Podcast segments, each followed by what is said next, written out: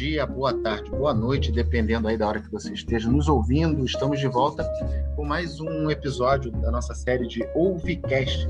O ouvidor pergunta e o especialista responde, falando sobre LGPD, a Lei Geral de Proteção de Dados, e a nossa convidada, a doutora Rosimeire Cirilo, que dentre tantas atividades também é ouvidora, hein, doutora Rose? Como vai?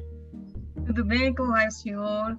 Doutora Xavier, nossos ouvintes, um abraço aí a todos, que bom estar com vocês novamente. Opa, para a gente também é muito bom estar com você, Rose. Rose, a gente vem aí nessas últimas semanas falando tanto de LGPD, a gente falou sobre dados sensíveis, titular de direitos, controlador, encarregado, DPO, enfim. Mas a gente não, não, abordou ainda, e vamos ver se a gente consegue fazer isso hoje, falar sobre a governança de dados. O que, que é isso, Rose? Como é que a gente faz para fazer essa governança? Oh, boa pergunta, doutor Xavier. E é importante que a gente fale sobre isso, porque uma boa governança de dados, né, um bom programa de governança de dados, ele evita é, não só multas, é, punições disciplinares, sanções administrativas, mas com o que a gente falou nos últimos episódios, evita também os crimes virtuais, né, os cybercrimes, crimes digitais, que a gente mencionou, acho que no penúltimo episódio, né, num Isso. desses episódios, que, que a LGPD não traz em seu contexto nenhuma punição, ela não traz nenhuma previsão de crime. Então, a gente sempre lê a LGPD em, em consonância né, na, na, no aspecto punitivo penal, em consonância com outras leis, né, com o Código Penal, no caso dos crimes digitais impróprios, ou com outras leis no caso de, de, crimes digitais próprios, né? Que é aqueles, por exemplo, aquela lei Carolina Dickman, né? Quando vazada lei Carolina Dickman, né? Isso. Então a, a, LGPD ela não traz punições criminais, ela não prevê condutas delituosas, mas ela prevê então, várias sanções. Então uma governança bem feita, doutor Xavier, ela não só é, traz essa, essa esse fortalecimento do, dessa conexão com os, né? Com seus é, stakeholders, né, com quem você lida com os dados dessas pessoas, que ela também impede os crimes digitais. E o que é essa tal de governança de dados? Eu posso dizer assim de uma forma bem simples, que são os processos que as organizações utilizam para gerenciar, que utilizam para gerenciar e proteger os dados das pessoas com quem elas interagem, né? E isso, nesse, a gente sempre conversa aqui que esses dados, né, no contexto da LGPD, elas envolvem tanto ativos digitais que está no mundo digital, como também ativos que estão impressos, documentos impressos que a gente tem que fazer. Então, esse número, esse, esse conjunto de processos para lidar e proteger esses ativos, a gente chama de governança, certo? E assim, e são vários o, as etapas de uma boa, né, para a gente implementar uma governança. A gente comentou durante os episódios que a gente tem que ter uma estrutura de prestação de contas né, dentro da nossa organização, quer seja ela pública ou, ou privada, né? alta gestão, ela tem que saber quais são os riscos, as oportunidades que a LGPD traz né? para todo o conjunto né? de, de servidores e para o negócio. A gente tem que ter um suporte para gerenciar esses riscos e essas oportunidades. A gente tem que ter, como a gente conversou sempre aqui, tem que ter alguém que seja o representante, né, o, o encarregado dessa proteção de dados e incorporar esses riscos dentro da nossa estrutura. A gente então, tem que ter um planejamento, a gente tem que ter um projeto, a gente nomeou e capacitou aí um DPO, a gente identificou quais são as pessoas com que a gente lida, quais são esses dados, os padrões, avaliou quais os tipos de proteção a gente, a gente pode oferecer. Então, a gente também tem que realizar nisso tudo um inventário de dados, fazer uma auditoria nesses fluxos de dados, né?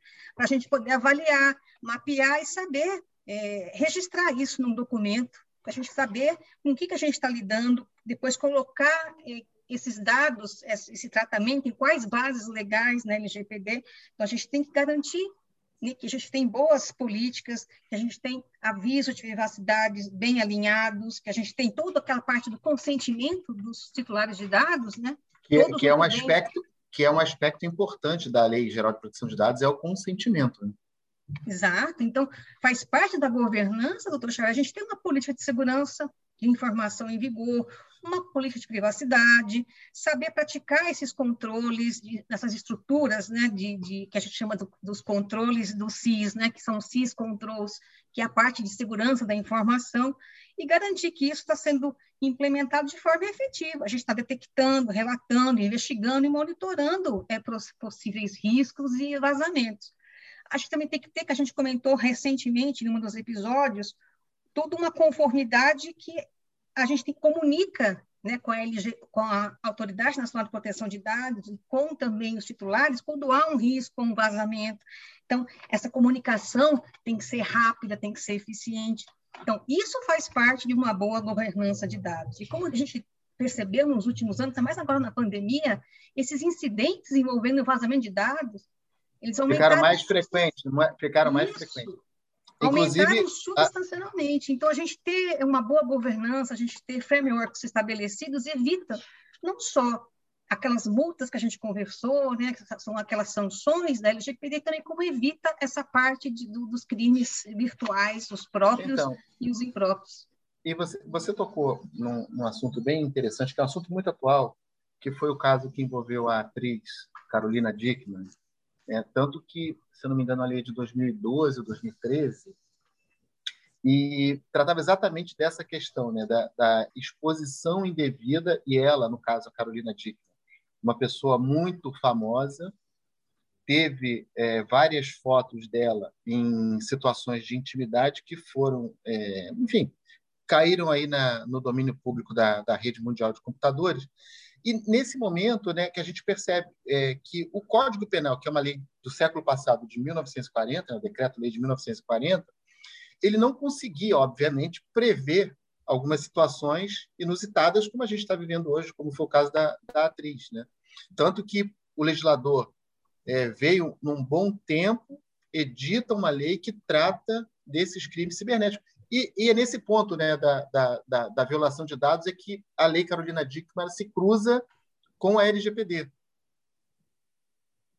Exatamente. E a gente percebe o quanto a LGPD ela foi positiva para essa para esse enfrentamento é, desses desses cybercrimes e desses não só o enfrentamento também como a prevenção, sabe, doutor Xavier? Quando a empresa, o órgão tem uma política de governança robusta, ela já está, de certa forma, fazendo uma prevenção, uma precaução para que isso ocorra. Você está cuidando dos seus ativos, por exemplo, você cria é, proteções, antivírus e né, níveis de segurança de informação tão bons que vai, vai dificultando para que esses hackers entrem e roubem esses dados. A gente viu recentemente é, uma grande invasão num banco de dados de empresas em que os hackers, sabendo do, do valor desses ativos, né, é, mas... começaram a pedir dinheiro, né, aquela chantagem virtual. Olha, se você não me pagar tanto, né, diziam para a empresa, eu vou vazar todos esses dados desses seus clientes. Né? Então, isso você ter uma política de governança, você ter uma, uma, governança de dados dentro da sua empresa, do seu banco, do seu órgão público robusta, isso vai, vai dificultando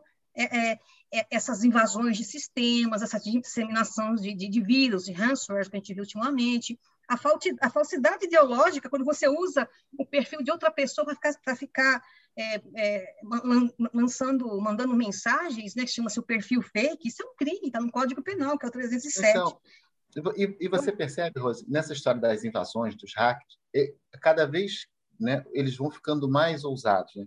Hoje, não só as grandes empresas são algo constante desses tipos de hacker, mas aqui no, no, no nosso terreno, aqui no Brasil, né, a gente já teve recentemente o governo do Distrito Federal sendo invadido, a própria CGU, a Controladoria Geral da União, Ministério de Saúde, é, até órgãos do Poder Judiciário, o, Supremo, o Superior Tribunal de Justiça, enfim, a ousadia deles não tem limite, né? E cada vez mais essa governança de dados ela se torna primordial.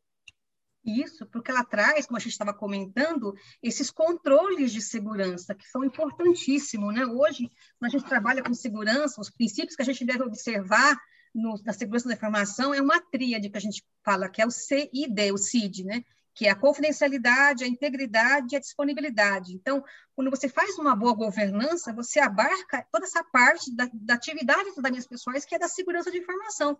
E essa é uma missão tem que estar a todo tempo sendo checada, monitorada, fortalecida, porque a gente estava comentando, o senhor comentou agora, né? o direito em si, ele, é, ele não consegue acompanhar o dinamismo das relações sociais, da, da, da evolução das ferramentas digitais. Sim. Então, então, a gente tem que estar sempre trabalhando, a gente sempre trabalha assim, né, é, é, sempre um passo atrás né, dessas pessoas que estudam e que ficam o dia todo né, trabalhando para que é, buscarem novas, o bem e para o mal, né, novas soluções é, digitais. Né?